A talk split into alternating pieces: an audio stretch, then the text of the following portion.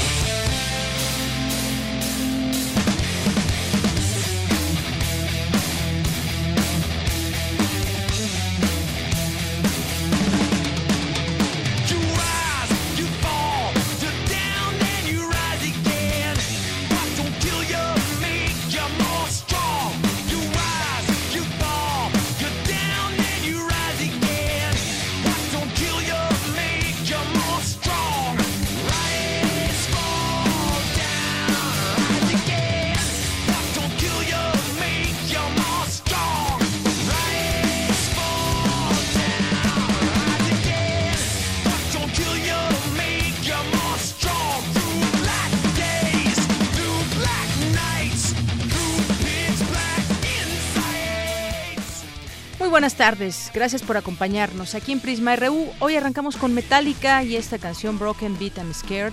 Hoy cumpleaños James Hetfield, quien es su, eh, el cantante, el vocalista de esta banda. ¿Y cumple cuántos años? Si nació el 3 de agosto, un día como hoy de 1963.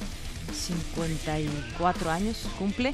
Y bueno, este músico estadounidense, conocido por ser vocalista de esta importante banda que está, ha estado en México en varias ocasiones, una niñez difícil, pero pues se desarrolló en el ámbito musical y ha tenido un buen lugar, un buen espacio en el ámbito de la música. Escuchemos esta canción de Metallica.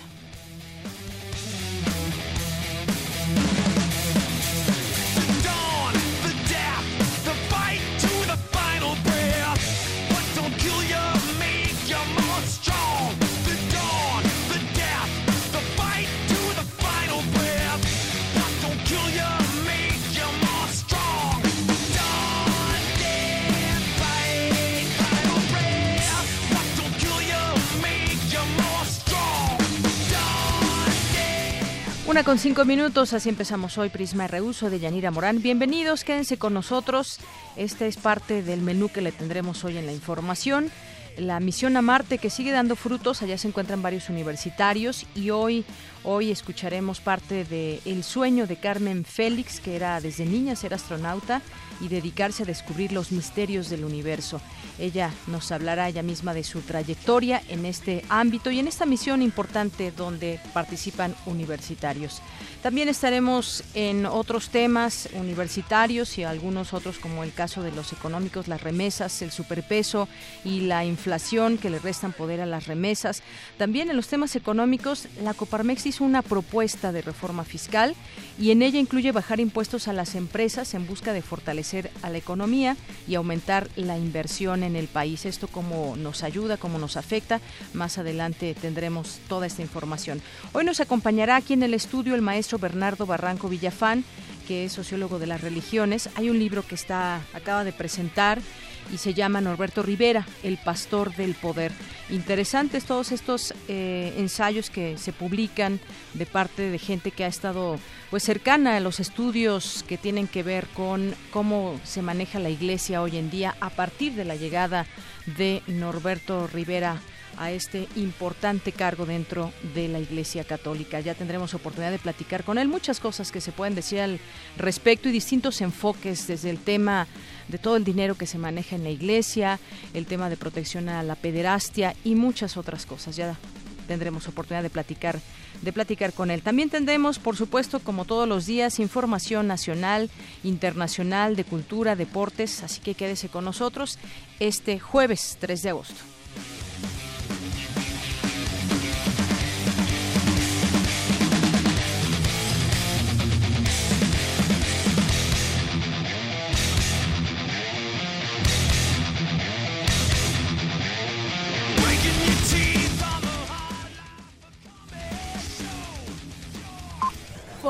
RU.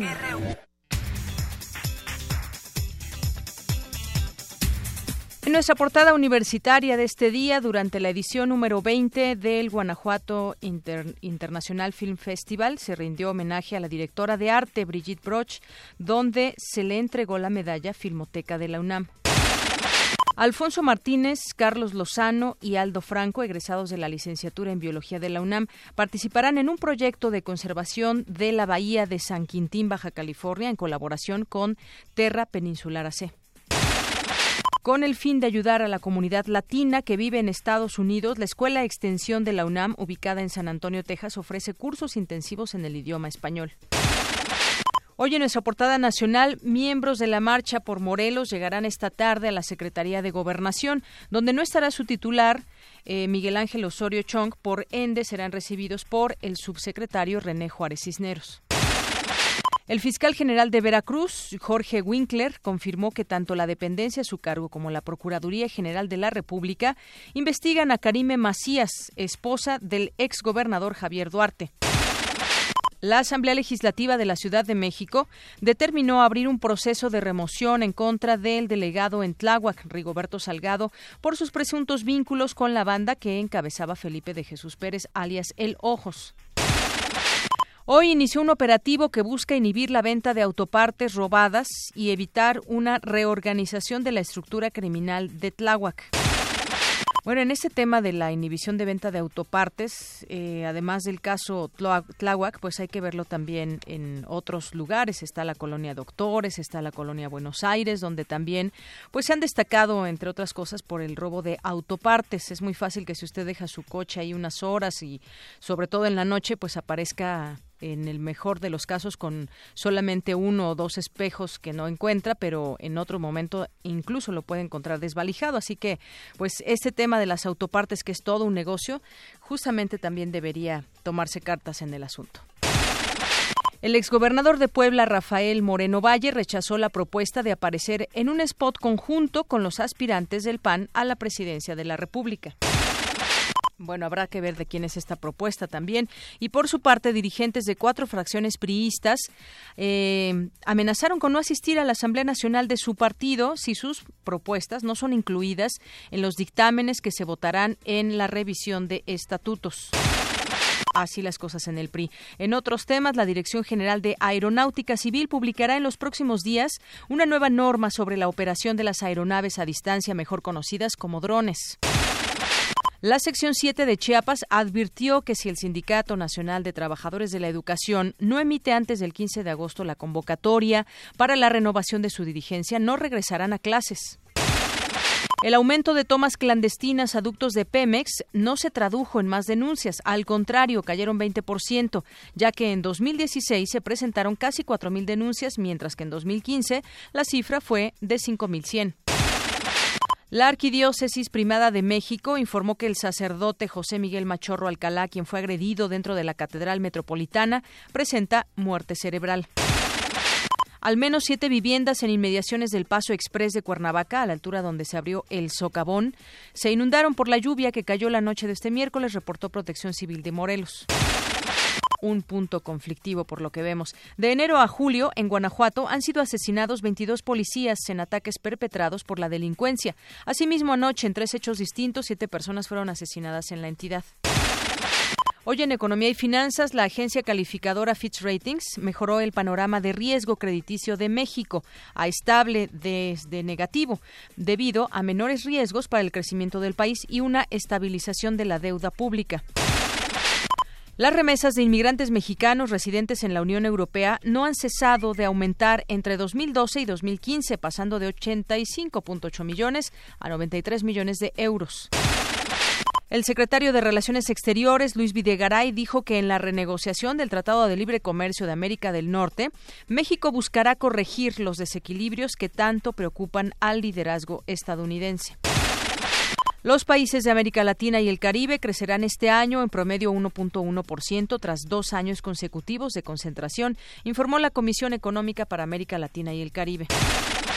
Hoy en nuestra portada internacional, en la primera llamada entre Donald Trump y Enrique Peña Nieto, el mandatario estadounidense presionó al mexicano para que dejara ya de decir públicamente que su gobierno no pagaría el muro. Hay que decir que en cualquier oportunidad Enrique Peña Nieto decía para pues también quedar bien con el país que no iba a pagar el muro, pero dicen que Trump le dijo que no dijera eso, sino que simplemente se queda se dijera, expresara que buscaríamos una solución.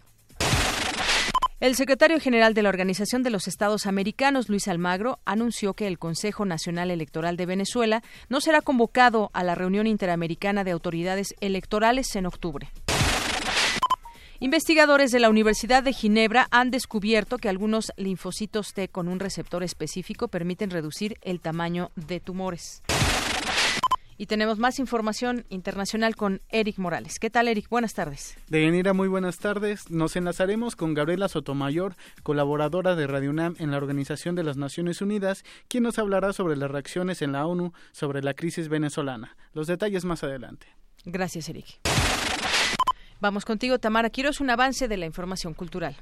De Yanira Auditorio, esta tarde platicaremos con el director de escena, Luis de Tavira, sobre su regreso como actor en La Última Sesión de Freud. En un momento, toda la información. Gracias. Y vamos contigo, Isaí Morales. Buenas tardes. Muy buenas tardes, de Yanira. Hoy en El Zarpazo les presentaremos una colaboración que hicimos con Arriba los de Abajo sobre el género y el deporte. Más adelante, todos los detalles. Gracias, Isaí. Campus RU.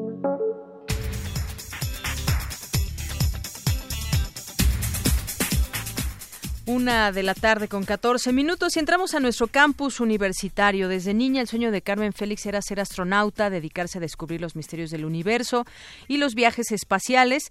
Es hoy especialista en ciencias espaciales y se enfoca en materia de seguridad espacial. Trabaja para impulsar a las nuevas generaciones. Vamos a escuchar de propia voz cómo, cómo platica acerca de su, de su labor. Por los últimos ocho años eh, he estado muy involucrada también en el tema de misiones análogas al planeta Marte. He participado en misiones análogas en diversos países como España, Austria, Holanda, Estados Unidos. He tenido eh, la oportunidad de participar no nada más como ingeniero de pruebas en sitio, sino también parte de eh, control de misión como eh, capitán de comunicación. A partir de toda esta experiencia, decidimos crear hace dos años una simulación de exploración del planeta Marte eh, dentro del Consejo Consultivo de la Generación Espacial.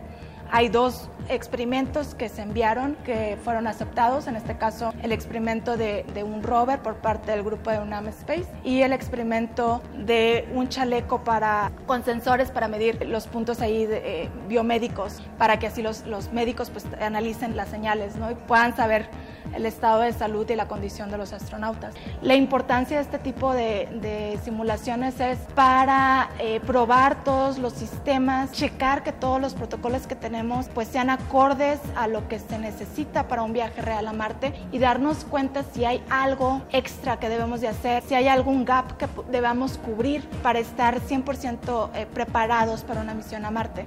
Esta simulación está planeada para desarrollarse en Polonia y tiene una duración de dos semanas. Bien, pues ahí está también el trabajo que destaca de Carmen Félix y que entre sus actividades, como escuchábamos, funge como supervisora de esta simulación, consejera de esta Poland Mars Analog Simulation 2017 que organiza Space Generation eh, a través de su también eh, varias varias instituciones que están apoyando todo este trabajo que hacen los universitarios. Ella originaria de Culiacán, egresada del Instituto Tecnológico de Monterrey también y maestra en ciencias espaciales por la International Space University en Francia. Parte del trabajo que se hace que, se, que hacen universitarios. Vamos ahora con mi compañero Jorge Díaz. Hoy se dio en una conferencia de prensa un anuncio importante. La máxima casa de estudios desarrolló una interesante herramienta que ayudará a los a tratar a sus pacientes aún a la distancia. Cuéntanos, Jorge, muy buenas tardes. Deyanira, buenas tardes. La UNAM dio a conocer un novedoso dispositivo portátil para identificar genes patógenos y moléculas de ADN a bajo costo y que permitiría difundir la información de algunos males como el Zika o la diabetes para que en cuestión de minutos el diagnóstico lo reciba el médico y así suministrar medicamentos adecuados a los pacientes. El doctor Luis Vaca Domínguez, investigador del Instituto de Fisiología Celular de la UNAM, señaló que a través de la excitación de las moléculas de ADN y con la exposición de luz, en el dispositivo se puede lograr la detección y medir a los patógenos en el paciente. Este sistema permitiría tener monitoreo ambulante en estaciones de autobuses, en aeropuertos, en mercados, en la calle, de tal forma que toda la información por celu telefonía celular se concentraría en la Secretaría de Salud y la Secretaría de Salud sabría en tiempo real, caso por caso, cuántos casos van avanzando y en qué partes de la República Mexicana y con la ubicación GPS podríamos tener incluso la localización del paciente que se acaba de diagnosticar, está en la esquina de la calle fulanita con la calle perenganita. Este desarrollo universitario lleva varios años de estudio y de pruebas que permitiría que tanto los pacientes, los médicos tratantes y los hospitales tuvieran acceso a la información y por otra parte disminuir algunos estudios de laboratorio que en la actualidad son caros.